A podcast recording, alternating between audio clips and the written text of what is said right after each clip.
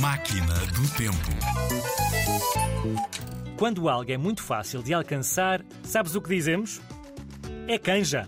Ou é sopa. Sempre a aprender. É verdade. E olha, em Espanha há uma expressão também muito engraçada. Em espanhol ou castelhano, quando algo é muito fácil, ou parece fácil pelo menos, diz-se que é pão comido. Eso es pan comido, dizem eles. Espanhol é demais! É mesmo, é demais. E olha, canja e um bocadinho de pão até não vai nada mal. Excelente!